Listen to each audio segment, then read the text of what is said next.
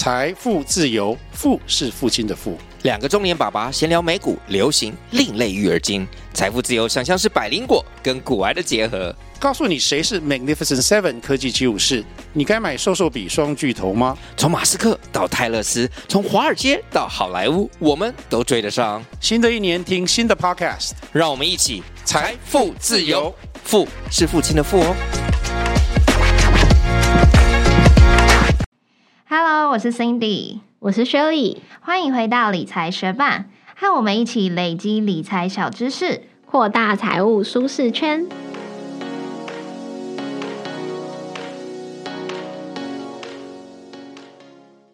你还记得你的第一个数位存款账户是哪个吗？记得啊，就是台新的 Richard，。那时候刚开始工作没多久，朋友就推荐 Richard 还有黑狗卡给我，我就一次都办了。Richard 是数位存款账户的先驱耶，当时就提供优于一般活储的利率。黑狗卡的回馈通路也是 PTT 的热门话题哦。我的第一个数位存款账户也是 Richard，而且到现在还在用。它应该是除了 Facebook、Line、Instagram 以外，我用最久的 App 了吧？因为它的 App 设计就很赞，活出利率、免费跨行转账、提款次数、信用卡消费金额都一目了然。对呀、另外就是之前我跟学伴推荐过的 GoGo 黑狗卡、FlyGo 飞狗卡，都是设定 Richa 自动扣款之后，就会有很不错的刷卡回馈哦。以下就来简单整理目前的重点优惠，给还没加入 Richa 宇宙的学伴。台新 Retra 数位存款账户，新户新台币活存利率三点二趴，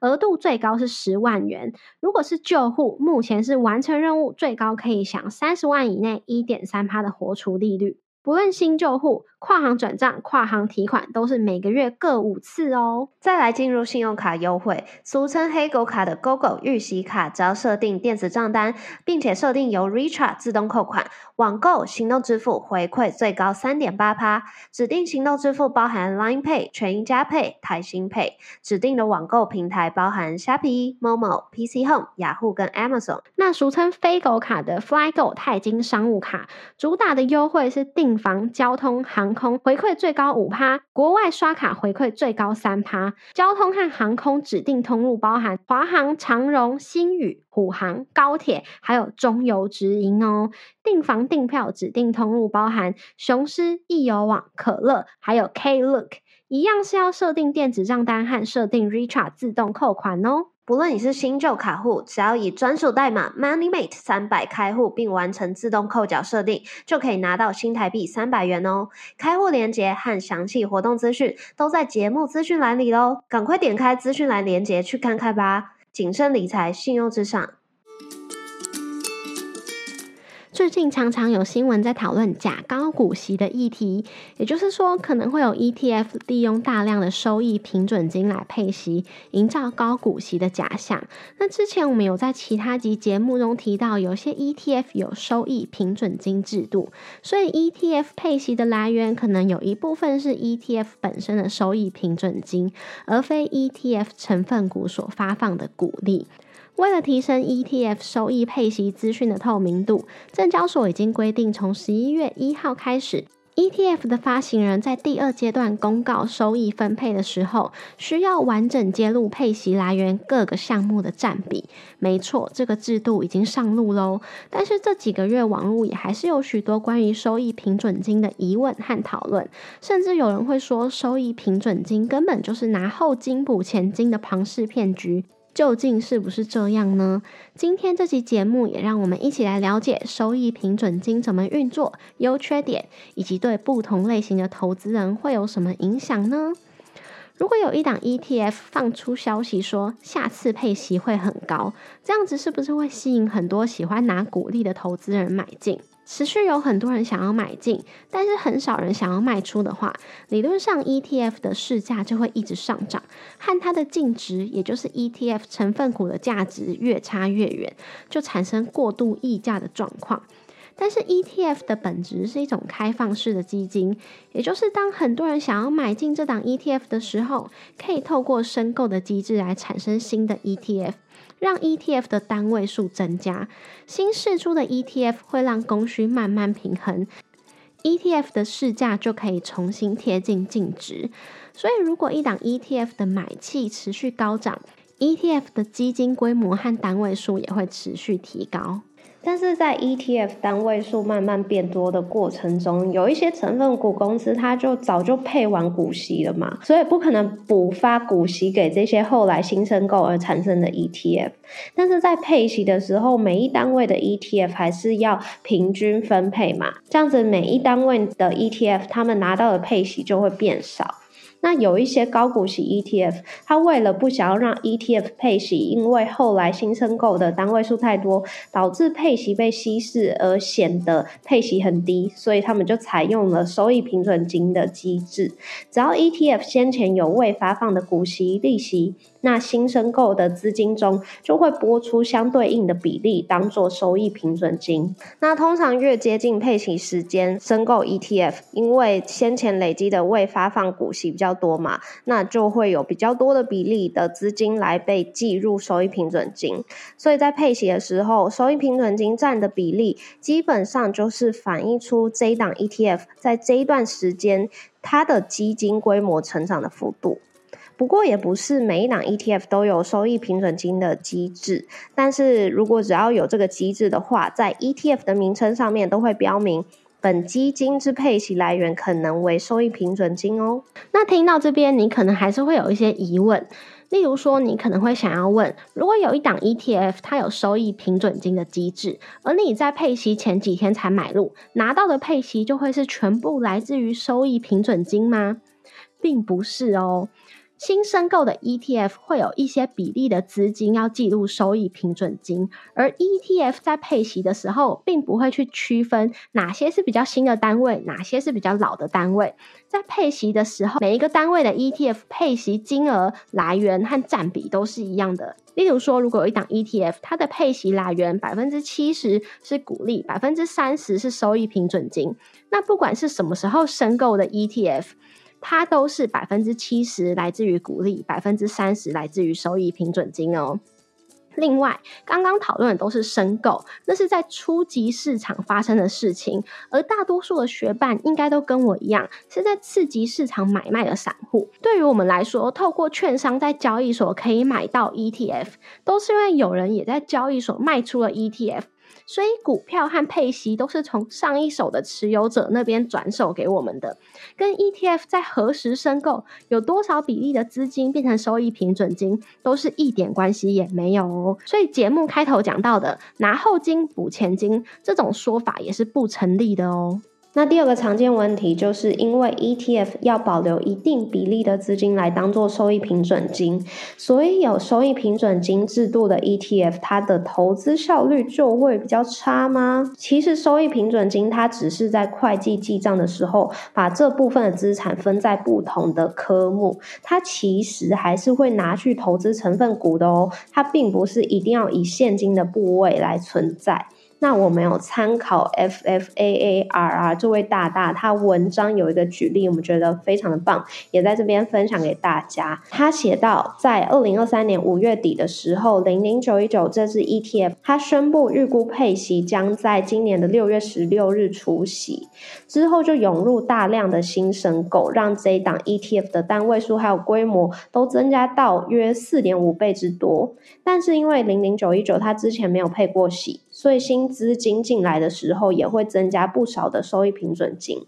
那这段期间，在它扩张的时候，收益平准金持续的增加，但是零零九一九它的现金比例并不是持续的扩张哦，它是一度扩张之后又减少，除夕前两天甚至降到不到一趴，直到除夕的前一天才又让现金部位增加，因为它准备要配息嘛，所以可见。这档 ETF 它要保留多少的现金部位，其实是看基金经理人的规划，它并不会因为收益平准金这个制度存在就一定保留比较多的现金。那另外在现金部位增加的时候，为了要让 ETF 和它追踪的指数不要有太大的追踪误差。基金经理人他也可以使用期货来补足不够的股票部位，让投资部位更接近应有的一百趴股票部位，所以也不会一定造成投资的效率变差。那收益平准金占 ETF 配息的比例会影响你要缴的税吗？如果领到的配息是属于收益平准金的话，那就会是资本返还，并不算是所得，因此是不用被课征股利所得税，也不用缴交二代健保补充保费的。就像我们之前介绍过的减资一样，可以让你拿到类似于股利的钱，但是不用缴税。至于这样对你而言节税效果如何呢？就要看你的所得集聚和你年度领到的股息总额喽。选择股利所得合并计税的时候，股利所得的八点五趴是可以抵税的。每一申报户抵减的上限是八万，所以如果你的所得集聚原本是五趴的话，领到的股息也没有超过九十四万多，那你领越多股利越能节税。如果 ETF 配息中的收益平准金占比提高，股利占比降低，对你来说就是不利的。相反的，如果你是所得税，相反的，如果你是所得税率三十趴、四十趴的高收入族群，收益平准金占比越高，对你来说是越好哦。那其他常见的 ETF 配息来源还有哪一些呢？接下来就来分享 ETF 常见的配息来源。第一个就是刚刚前面一直讲到的股利。那假设 ETF 的配息来源是来自股利的话，它就必须要纳入所得税的计算，也必须要纳入二代健保补充保费计算。那还有另外一个配息常见来源是收益平准金嘛？它这部分不属于所得，所以不需要纳入所得税计算，也不需要计算二代健保补充保费。那 ETF 它会有交易成分股的时候，假设在交易成分股的时候赚到了资本利得这部分的收入属于财产交易所得，不过它不需要纳入所得税的计算，也不需要计算二代健保补充保费哦。那假设 ETF 它有保留一些现金部位，透过这些现金部位得到了一些利息，就会属于境内的金融业利息所得，它必须要纳入所得税的计算，也必须要纳入二代健保补充保费的计算。假设我们 ETF 投资的地区并不是。假设我们的 ETF 投资的地区是在大陆地区的话，那它可能就会有大陆地区的盈利所得，也必须要纳入所得税的计算，可是不需要纳入二代健保补充保费的计算。那假设是非大陆地区，就会有海外盈利所得，这部分的话就是达到一百，这部分的所得达到一百万元的话，就会需要申报喽，采取的是最低税负制。那要去哪里查询 ETF 的配息来源呢？如果你是这档 ETF 的受益人，也就是你持有这档 ETF 的话，在收益分配通知书上面会写清楚它的配息来源占比。那如果你不是受益人，也可以到投信的官网去查询公告。另外，在公开观测站的 ETF 最新消息，也可以查到这些资讯哦。那目前我们觉得还没有找到很好的同整表列式的公开资料来源。如果你知道哪里可以查到的话，再拜托提供给我们喽。谢谢你在忙碌的生活中愿意播出时间来和我们一起学习。在这边也再次邀请你在 Apple Podcast 和 Spotify 上面帮我们打新留言，让这个节目被更多人听见。同时，也欢迎你到 Instagram 搜寻理财学伴，找到我们来跟我们聊一聊。如果你也愿意支持我们，继续把理财学伴做得更好，也欢迎你分享理财学伴给身边也想一起学习投资理财的朋友哦。我们的网站上会有文字版的整理，如果想要收藏或是回顾，也欢迎你上去看看。网址是 moneymate 点 space，拼法是 m o n e y m a t e 点 s p a c e，也可以从节目的简介中找到网址哦。理财学伴，我们下次见，拜拜。上个礼拜你终于举办了你的婚礼，然后当天我，对啊，当天我印象最深刻的一个环节就是有一个。有一个环节是要每一桌选出一个像桌长的人物，代表这桌的人来回答问题。然后那个环节就是主持人会问一些你们帮他准备好了吧？就是呃，Cindy 和她老公谁比较怎样？例如说谁比较会煮菜，谁比较会游泳之类的问题。但是在选桌长的时候还不晓得会是要问这类的问题。然后因为我是坐在国小同学桌，所以我们原本想说啊，那桌还有老师，就是可以派老师来当做桌长代表嘛。可是后来主持人有说是要很了解新娘跟新郎，之后大家就推派我，因为 老师觉得他当然不可能比我更了解你们。对啊，所以我就站起来，然后开始问了。之后就问到越后面，我真的是觉得我太强了。最后我跟你表姐就是都完成所有的题目了嘛，可是最后猜拳猜输了。我就没有代表我们多拿到礼物。然后我想哦，因为大部分的问题是不是二十题啊？没有，才十题左右而已。太少了啦！应该要准备二十题，准备二十题我就赢了。我是二十题会玩很久啊。对，好，那要控制时间。但是大部分的问题我都觉得蛮肯定，像说什么谁比较会游泳，我想到你小时候就游泳队的。啊然后谁比较会煮菜，就你有很常跟我分享你老公。经过你的期望，他如何慢慢的超越你的期望？然后呢，我最不确定的就是一题，就是你们两个是谁先喜欢上谁了？那那只有那题是猜中了，其他我都哎哦，还有另外第二不确定的是谁作文六级分？因为我觉得他六级分好像也是蛮有可能的，就感觉也是一个认真起来可以口若悬河的。我告诉你，因为我姐是跟我表姐同桌嘛，然后那时候我姐听到作文六级分这部这个题目的时候，她就说：“Cindy 怎么可能六级分？因为她觉得我国文很烂。其实我国文是没有很好，没错，但是就刚好那一次考试我就是表现的很好，所以我是真的六级分这样。只是就可能跌破大家对我的印象，所以他就答。”哎，他们那可是他们后来好像还是猜全，因为回答是我表姐，所以他还是猜说我有六级分。只是我姐如果是一开始他要给答案的话，他是说我是没有六级分那个人。我那题会答对，其中一个原因是我想到以前高中，我可能觉得我自己更作文苦手，所以我好像还有跟你借过一篇你的文章，然后那时候把它收藏在一个 A4 资料夹里面。真假的，要不然就是其他同学，然后我搞错了，瞎蒙蒙中，我不知道哎，反正可能可能以前高中的那个作文，它还是有一个很清楚的要求的方向，然后你在那个训练之下，你就是可以表现的很好啊。我觉得没有，我其实每次都不知道我要写什么，所以那时候我们要做这个 podcast，要写那个部落格文字稿的时候，我也是觉得非常痛苦，所以可能他们才会有这种印象，觉得说就是只要我写文章，我都会就是表现不好之类，因为我本身就会觉得非常痛苦。但总之我也不知道为什么那次我表现蛮好的。然后呢，反正因为我我老公他也是自己觉得说他的。中文或者是作文，反正就国文造诣比我好很多这样子。因为我可能有时候成成语会讲错啊，或是会把那个，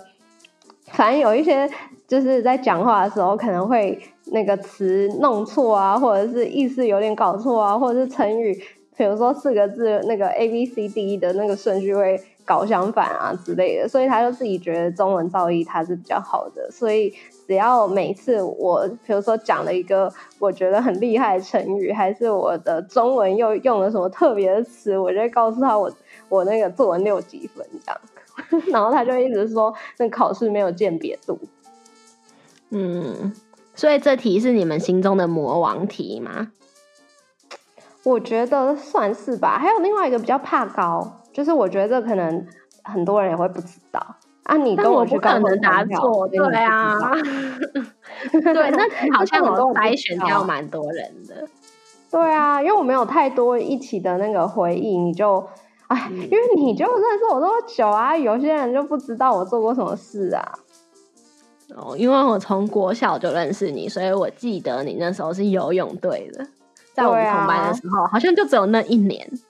还是一个学期，嗯，好像一两年，我也忘记了。然后我没有一起去高空弹跳，然后我又会一直在那个跟你分享说，就是老呃，就是我老公要煮什么菜给我吃什么的。反正你就是得到我的很多资讯，但就是答题王。对啊，可惜题目不够多，让我最后输在运气。真的。嗯